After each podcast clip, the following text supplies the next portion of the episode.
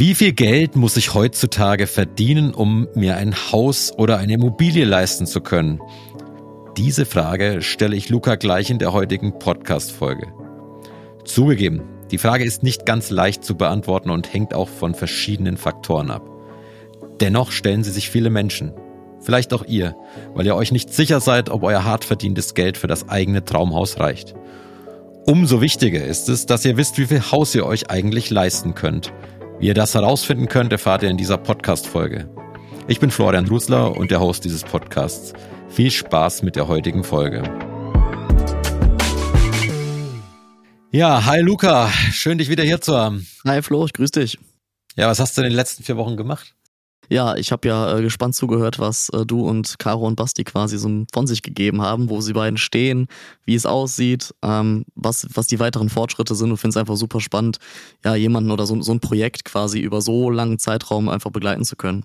Ja, du warst ja auch lange Zeit Teil dieser beiden oder dieses Projekts. Ähm, haben sich gut gemacht, oder? Absolut. Also, ähm, ist wie gesagt echt schön zu sehen und macht einen ja dann auch irgendwie so ein bisschen glücklich. Und alle, die diese Folge nicht gehört haben, guckt bei uns auf dem Kanal und hört diese Folge gerne nach. Äh, war wieder sehr erkenntnisreich. Und in diesem Zuge möchte ich mich bei euch, bei allen Zuhörerinnen und Zuhörern bedanken, dass ihr uns wirklich so die Treue haltet. Unsere Zuhörerschaft wächst stetig. Also vielen Dank euch und der Dank ist auch gleich wieder mit einer Bitte auch verbunden. Ähm, Wäre cool, wenn ihr uns eine Bewertung da lasst. Also auf Spotify und Apple kann man da wunderbar Sterne vergeben. Also uns wäre es natürlich recht, wenn ihr uns fünf geben würdet. Also mit fünf Sternen für Hausplaudern wäre uns wirklich gut weitergeholfen. Ja, und jetzt starten wir direkt mit dem Thema heute. Ich habe es im Intro ja schon angesprochen, wie viel Geld muss ich denn heutzutage eigentlich verdienen, um mir ein Haus leisten zu können? Ja, die Frage ist nicht ganz einfach zu beantworten, könnte ich mir vorstellen, aber es beschäftigt einfach gerade viele Menschen, weil alles wird teurer. Also nicht nur die Häuserpreise natürlich oder die Immobilienpreise, sondern generell durch die Inflation. Wie soll es denn dann noch möglich sein, sich ein Haus auch wirklich leisten zu können oder eine Immobilie?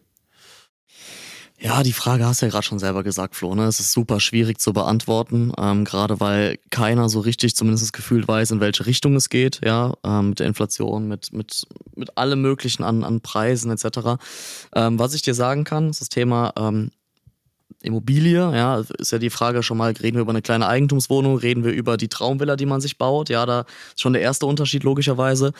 Die andere Unterscheidung, die ich persönlich immer so ein bisschen mache, auch in meinen Kundengesprächen, ähm, ist einmal das Thema, wie viel Geld muss ich laut Bank verdienen, damit ich mir die Immobilie leisten kann, damit die Bank oder das Kreditinstitut auch sagt, ey, ich genehmige diesen Kredit, ja, oder die Kunden dürfen das Geld auch haben, nenne ich es jetzt einfach mal ganz, ganz unkomplex. Und das zweite ist so ein bisschen die emotionale Sache, ja, also was ist der Kunde, die Kunden bereit, jeden Monat, was vom Girokonto abgebucht wird, ja, da, da spalten sich auch die Meinungen. Die einen sagen, sind sehr konservativ, die anderen sind, wo ich auch schon sage, so nach dem Motto, ey, vielleicht mal ein bisschen mehr aufpassen. Ja, ähm, aus Bankensicht kann ich sagen, es gibt eine sogenannte Einnahmen- und Ausgabenrechnung. Das heißt, die Bank guckt, was kommt rein. Ähm, bei einem Angestellten wäre es dann quasi einfach nur ähm, netto etc. Da gibt es auch ein paar Unterschiede. Bei einem Selbstständigen ist nochmal ein bisschen komplizierter. Aber zu sagen, was kommt rein und dann die auf der Ausgabenseite, ähm, wissen ja auch mittlerweile ganz viele schon, die Banken haben sogenannte Pauschalen. Ja, also keine Bank der Welt, ich kenne zumindest keine in Deutschland, ähm, wird fragen, äh, was du konkret, was, was der Haushalt konkret ausgibt. Ja, meistens sind es so Pauschalen wie ähm, grundsätzlich 1000 Euro für den ersten Kreditnehmer, ja, und für den zweiten Kreditnehmer dann zum Beispiel 300 oder 400. Ähm, pro Kind gibt's dann noch so eine Pauschale, was quasi für Essen, Leben, äh, Kleidung etc. drauf geht. Dann wird halt geguckt, was geht noch runter, vielleicht eine Autofinanzierung, Privatkredit, ähm, sowas alles. Und dann wird einfach geguckt, passt die Einnahmen-Ausgabensituation mit der Rate, die dann quasi dazukommt durch die neue Finanzierung. Und das ist quasi so das, was die Bank sagt. Also kann sich jeder jetzt vielleicht mal hinsetzen und schon mal mit einem spitzen Bleistift rechnen, was die Bank sagen könnte. Die emotionale Frage ist ja auch immer sehr entscheidend bei so einem, wenn man sich eine Immobilie kaufen möchte. Wie viel Emotion kommt denn da bei dir in so einem Gespräch dann auch immer mit rein? Also du hast ja gerade auch erwähnt, du, es gibt da auch manchmal sehr kritische Gespräche vielleicht. Ja, absolut. Also das ist ähm, spätestens der Zeitpunkt, und ich nenne es jetzt einfach mal beim Namen, ähm, man geht dann über die Rate, ja. Ähm, das ist dann meistens so, ja, so viel wie man Miete zahlt.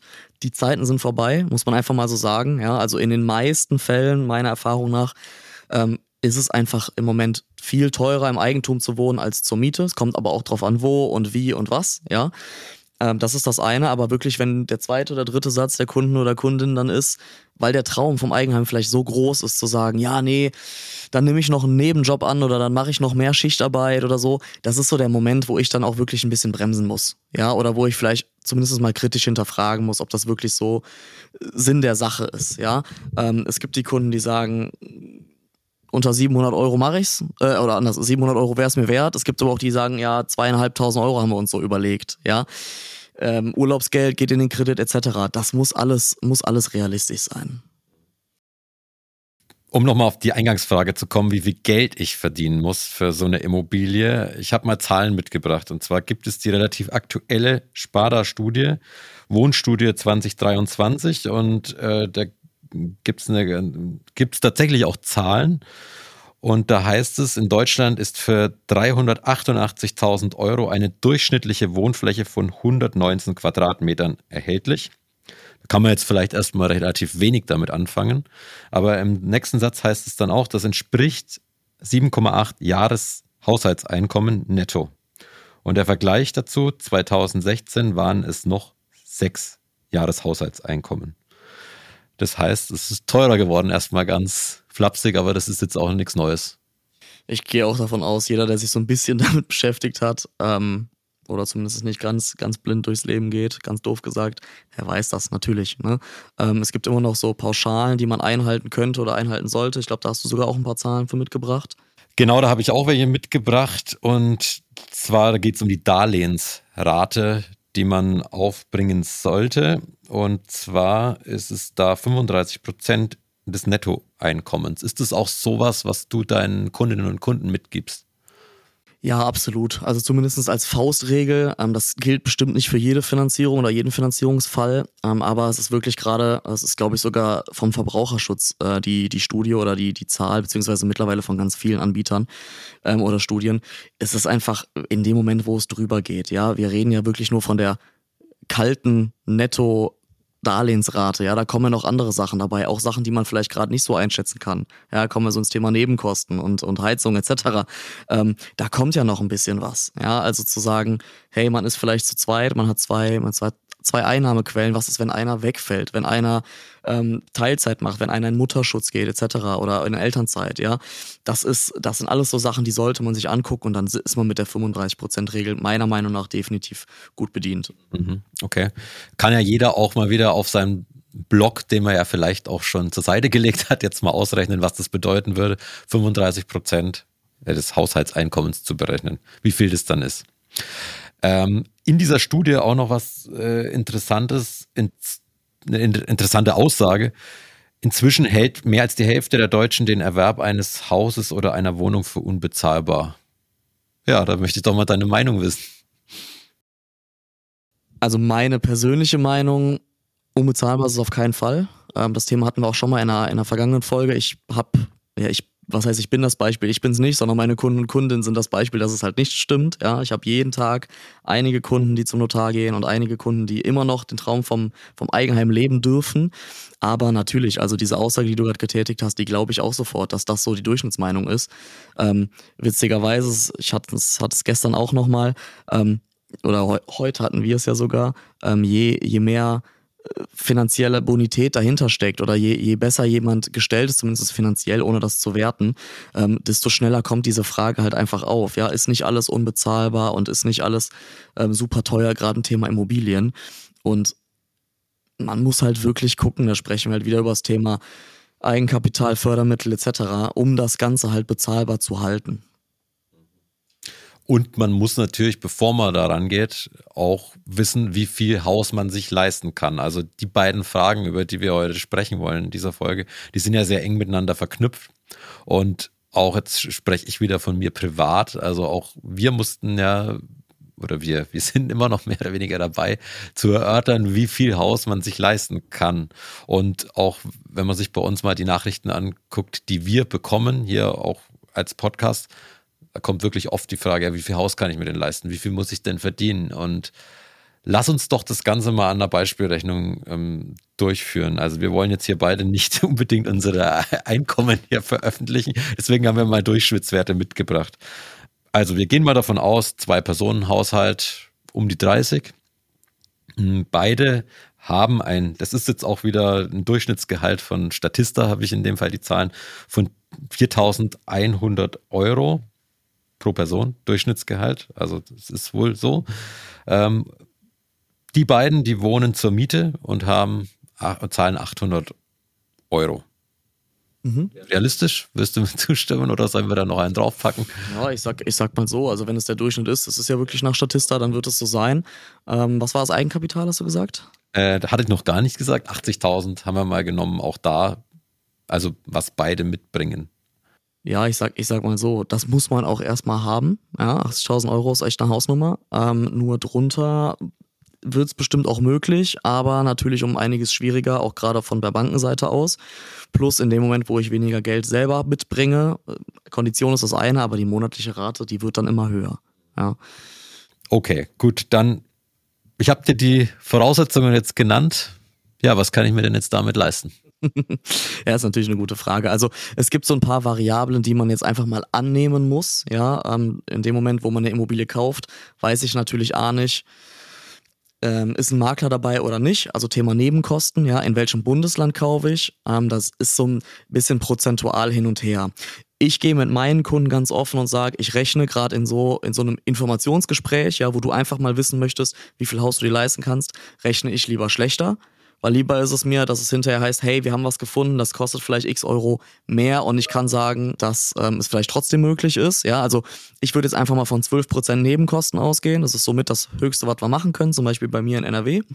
Ähm, das ist das eine und wir müssen irgendeinen fiktiven Zins und Tilgung ansetzen. Also im Moment ja, muss man einfach mal so sagen, Tilgung zwischen 1 und 2 Prozent, was man zurückzahlt an die Bank, je nachdem, was man kann, was man will und wie lange die Finanzierung auch gehen soll. Und das Thema Zinsen hat auch meistens natürlich damit zu tun, wie bewertet die Bank die Immobilie und wie viel Eigenkapital bringe ich mit. Wenn ich jetzt mal sage, wir bleiben bei den 800 Euro monatlich, was zugegebenermaßen äh, meistens sehr niedrig gestapelt ist. Also wenn man davon ausgeht, dass man 800 Miete bezahlt und wenn man aus der Miete rausgeht, diese 800 Euro wieder voll in die Rate. Genau, richtig. Also wenn du so möchtest, vergleichen wir mit der Kaltmiete. Ja, also es ist wirklich reine Finanzierungsrate ähm, von 800 Euro. Wenn wir irgendwie einen Mischzins ein bisschen annehmen, ähm, also mal so einen Durchschnittswert und eine Tilgung zwischen 1 und 2 Prozent, dann landen wir irgendwo so bei 260, 280.000 Euro, würde ich jetzt mal so behaupten. Jetzt ist natürlich die Frage, wo kauft man, ja, und was kriegt man dafür? Also ich kann jetzt für, du kannst gleich, ich bin mal gespannt, was du sagst, aber bei mir, so im Rheinland, zwischen Köln und Bonn, wird es schon eher schwierig, ja. Ja gut, wenn man von einem Haus ausgeht. Also wir, ja, von einer Eigentumswohnung. Wenn man von einer Immobilie ausgeht, Wohnung wird realistisch, Haus wird mit 800 Euro schwierig. Also du hast ja gerade genannt 280.000. Kann ja auch jeder mal bei sich gucken, ähm, auf einschlägige Immobilienportale gehen und gucken, was man für 280.000 Euro bekommt oder was dafür möglich ist. Also wenn man jetzt in Richtung Wohnung denkt, Eigentumswohnung kommt dann auch wieder auf die Größe drauf an, kommt auch wieder auf die Lage drauf an. Aber dann hat man da auch schon mal einen sehr guten Anhaltspunkt oder Wert.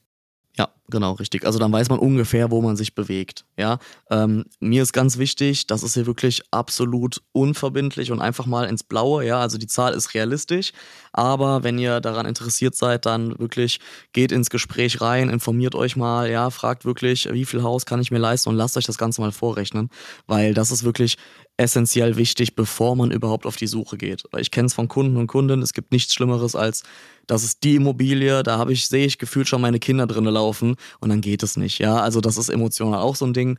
Deswegen, das ist so der, der erste Tipp oder die erste Anlaufstelle, die man auf jeden Fall tun sollte. Ja, aber es ist auch einfach unglaublich schwierig, da die Emotionen rauszulassen, weil es ist ja das Traumhaus, das, das man in der Regel einmal in, in seinem Leben baut also die meisten zumindest. Und da stellt man sich das vor, da stellt man sich genau das vor, wie die Kinder im Garten spielen, wie vielleicht das Heimkino läuft. Und da ist es schwierig, die Emotionen auszublenden und auf nüchterne Zahlen zu gucken. Natürlich, aber das ist, jetzt bist du schon wieder fast im Thema drin. Ähm, das ist genau der Grund, warum die Leute, die meisten, so zumindest meine Erfahrung, sagen, hey, wir haben 800 Euro Kaltmiete bezahlt, ja, oder vielleicht auch warm. Unser Eigentum, der Traum, ja, das Heimkino etc. wäre uns aber vielleicht 1000, 1200, 1300 Euro wert. Das ist so die Erfahrung, die ich regelmäßig mache. Ähm, da haben wir auch einfach mal eine Zahl mitgebracht. Ja, genau. Dann lass uns doch genau mal, du hast jetzt 1200 Euro genannt. Gib das doch mal in deine Maschine ein hier. Also ich habe jetzt, wie du gesagt hast, dann wirklich mal die 1200 Euro angenommen und das ist somit der größte Hebel, also monatlich, wenn man mehr zahlt, geht auch einfach mehr, ja. Ähm, sind wir so bei einer einer ungefähren Summe von um die 350.000 Euro. Ja, plus, minus, nach oben, nach unten, immer da. Ja, immer möglich, weil wie gesagt nur angenommen, aber alles möglich. Ja, und das ist halt das, wo ich sage, da kommen wir bei uns eher so wieder in die Richtung, wo man sagt, okay, da kommt man langsam in die Region, wo es möglich ist. Weiß nicht, wie es bei euch aussieht hier wahrscheinlich. Ähnlich. Also ich glaube, also es gibt ja auch deutschlandweite Zahlen.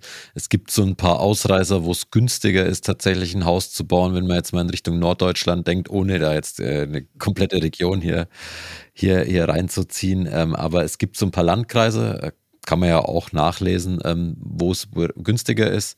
Früher war es ja, glaube ich, in Brandenburg so, aber das hat sich dort auch ganz anders verändert. Es gibt aber auch ganz andere Gegenden, wie im sage ich jetzt mal Oberbayern, München oder Stuttgart, äh, wo es oder Frankfurt, also wo es noch mal ganz anders aussieht, aber in die andere Richtung. Also ähm, ja, wichtig auch noch mal zu sagen, es ist hier wirklich nur eine beispielhafte Rechnung. Also es ist individuell natürlich sieht es bei jedem anders aus und es ist auch echt unglaublich wichtig, dass man auch mit jemandem darüber spricht und sich das Ganze mal durchrechnen lässt. Klar, es gibt genügend Rechner, die online auch das Ganze vorrechnen. Auch wir haben sowas auf der Website. Das ist ein guter, guter Anhaltspunkt. Kann man sich, kann man alles eingeben, dann hat man einen groben Orientierungswert. Aber das persönliche Gespräch vor Ort bei Luca zum Beispiel oder bei einem anderen Berater, ja, das, das, ist unschlagbar und auch das haben wir auch gerade am eigenen Leib auch erlebt. Klar, du kannst alles eingeben, du kannst deine Wunschrate eingeben, da kommt ein Wert raus, aber der ist dann doch ein bisschen anders als die Rechner. Dennoch empfehle ich auch mal so einen Rechner anzugucken. Ich packe ihn euch in die Show Notes, äh, dann könnt ihr euch das Ganze auch mal zu Hause durchrechnen. Absolut. Also gerade wie du es gesagt hast zu dem Thema, ähm, diese Rechner, das ist so die erste Indikation, ja, und auch super wichtig, um vielleicht mal zu gucken, bin ich total realistisch, total unrealistisch unterwegs. Ähm, hatte aber auch schon viele Beispiele, wo es im Kundengespräch wirklich konkret dann Gott sei Dank besser aussah. Ja, also äh, dass man einfach sagen kann, mit Fördermitteln, mit KfW, mit NRW-Bank, mit, mit allem möglichen, was es da so gibt, je nachdem von wo ihr kommt, ähm, sind nochmal andere Sachen möglich als halt wirklich diese ganz normalen Rechner. Deswegen, wie gesagt, ähm, super gerne kommt auf mich zu, kommt auf unsere anderen Kollegen und Kolleginnen zu. Ähm, bin mir sehr sicher, dass da jeder gewillt ist zu helfen. Und wie gesagt, das ist wirklich wichtig und ist so der erste Schritt auch Richtung Makler, Richtung die gängigen Plattformen, ja. Ja, essentiell. Ja, und ein paar Fragen, die bei euch da draußen schon aufgetaucht sind, die haben wir in diesem Podcast vielleicht auch schon beantwortet. Also schaut durch unseren Feed, da findet ihr die eine oder andere Antwort drauf. Ja, Luca, wir haben in der Folge jetzt über die zwei großen Fragen, nenne ich sie mal, äh, gesprochen. Einmal, wie viel Geld ich verdienen muss, um mir eine Immobilie leisten zu können. Und die andere Frage ist, wie viel Haus kann ich mir leisten? Was passiert denn, wenn der Gap zwischen diesen beiden Antworten relativ weit ist? Also, wenn ich noch wesentlich mehr verdienen müsste, um mir das Haus zu leisten. Was sagst du den Menschen dann? Also dann gibt es hoffentlich erstmal emotional nicht so ganz den Crash, ja, oder der Crash ist so groß, dass man sagt, okay, jetzt zieh es durch. Natürlich äh, wäre es entweder das Einkommen erhöhen, ja, wobei das natürlich um einiges schwieriger ist, als zu sagen, hey, ich spare jetzt mal ein paar Jahre und habe wirklich Verzicht, das muss man einfach mal so sagen, ähm, um das Thema Eigenkapital zu spielen. In dem Moment, wo das Eigenkapital mehr wird, logischerweise, das kriegt jeder hin, braucht man auch weniger Geld von der Bank. Ja, dementsprechend wird die Rate niedriger. Aber die Bank guckt natürlich auch, wie viel Geld bringe ich selber, wie viel Geld ist die Immobilie wert. Heißt, habt ihr mehr Eigenkapital, geht die Kondition auch nach unten. Ihr kriegt günstigere Konditionen und dementsprechend geht monatlich, ist wieder ein bisschen mehr Puffer drin, beziehungsweise die Summe, was kann ich mir leisten, geht nach oben. Ja, also mein ganz klarer Appell, den wir halt schon ja, um einige Male jetzt hatten im Podcast, ist das Thema Eigenkapital. Ähm, ich bringe hier auch super gerne nochmal das Thema Bausparen mit rein. Ähm, soll keine Werbung sein, aber es ist einfach essentiell. Die günstigen Darlehenszinsen in Kombination mit Eigenkapitalaufbau, mit staatlicher Förderung macht hinterher vielleicht den Unterschied, dass man sich das Traumhaus leisten kann oder die Traumimmobilie oder halt nicht. Das ist mein absoluter Tipp an der Stelle. Also auch an die, die vielleicht in zehn Jahren vom Eigenheim träumen. Also ist es das Wichtigste, das Entscheidendste, wirklich Eigenkapital aufzubauen. Ja, absolut. Also das in Kombination mit den Fördermitteln und sowas, die es alles gibt. Ähm, vielleicht dann hinterher auch im Energieberater. Also es ist wirklich nicht so dieses, meiner Meinung nach, dieses, ich gehe zur Bank, hole mir das Geld und dann gucke ich mal, sondern es ist wirklich ein größerer Prozess. Und wenn man da sich vernünftig aufstellt, dann ist es auch heute noch möglich. Genau. Also Nochmal der Hinweis, rechnet auch durch, schaut, was ihr zur Verfügung habt, aber schaut mindestens auch genauso danach, was ihr pro Monat ausgeben wollt. Guckt euch an, was ihr für Freizeitaktivitäten habt. Wollt ihr die auch beibehalten? Wollt ihr die nicht beibehalten? Auf was könnt ihr verzichten? Ich fand auch deinen Einwand vorhin, Luca, ähm, zu sagen, Verzicht, auch das mal anzusprechen, weil klar, so ein Haus ist immer schön. Jeder träumt oder fast jeder träumt davon. Aber es ist auch immer mit, einer, mit einem gewissen Verzicht vielleicht auch verbunden. Also gerade wenn ich jetzt mal mit, mit meinen Eltern, Großeltern spreche, da war fiel dann auch immer mal der Satz, hey, wir mussten dann, sind dann halt vielleicht auch einmal weniger im Urlaub gefahren als jetzt. Ja, absolut. Also das ist, die letzten paar Jahre waren halt einfach meiner Meinung nach nicht normal, ja, gerade in der Branche oder am Markt. Das Thema Eigentum ist eine Priorität. Also wenn ich hingehe und sage, es ist mein Ziel, in x Jahren im Eigentum zu wohnen, dann muss man im Normalfall halt wirklich da auch sein Leben so ein bisschen drauf ausrichten. Wie du halt sagst, dann vielleicht auf den Urlaub verzichten, ja, oder kleineren Urlaub, soll keiner auf seinen Urlaub verzichten. Ähm, aber zu sagen, hey, ich spare und ich gucke, dass ich das Geld zusammenhalte, um das Ganze irgendwann mal hinzubekommen. Anders geht es nicht, außer man hat natürlich ein Einkommen jenseits von von dem Durchschnitt, den du zum Beispiel gerade hattest und sag, man kann trotzdem noch im Monat x Euro sparen, äh, was ich jedem von Herzen gönne, aber es ist halt einfach nicht der Durchschnitt. Das heißt, wenn man das Ziel hat, informiert euch und guckt dann wirklich, wie kann ich mich aufstellen, wie möchte ich verzichten, wie möchte ich nicht verzichten, weil Verzicht tut normalerweise immer weh. Ähm, aber ich bin total bei dir, ja, absolut. Also vielleicht eher abwägen. Genau. Alles klar. Also danke, Luca, wieder für die heutigen Eindrücke und Tipps auch, die du mitgegeben hast. Super gerne, Flo. Äh, du hast es eingehend ja schon gesagt. Mit der 5-Sterne-Bewertung würdet ihr uns unterstützen. Nicht nur damit, sondern auch, wenn ihr uns auf der jeweiligen Plattform ähm, folgen würdet, würdet ihr uns einen Riesengefallen machen. Ihr würdet nichts mehr verpassen und wir freuen uns auf nächste Mal. Genau, und das nächste Mal ist wieder am letzten Dienstag im August. Freut uns, wenn ihr wieder dabei seid. Und bis denn. Ciao, ciao. Ciao, ciao.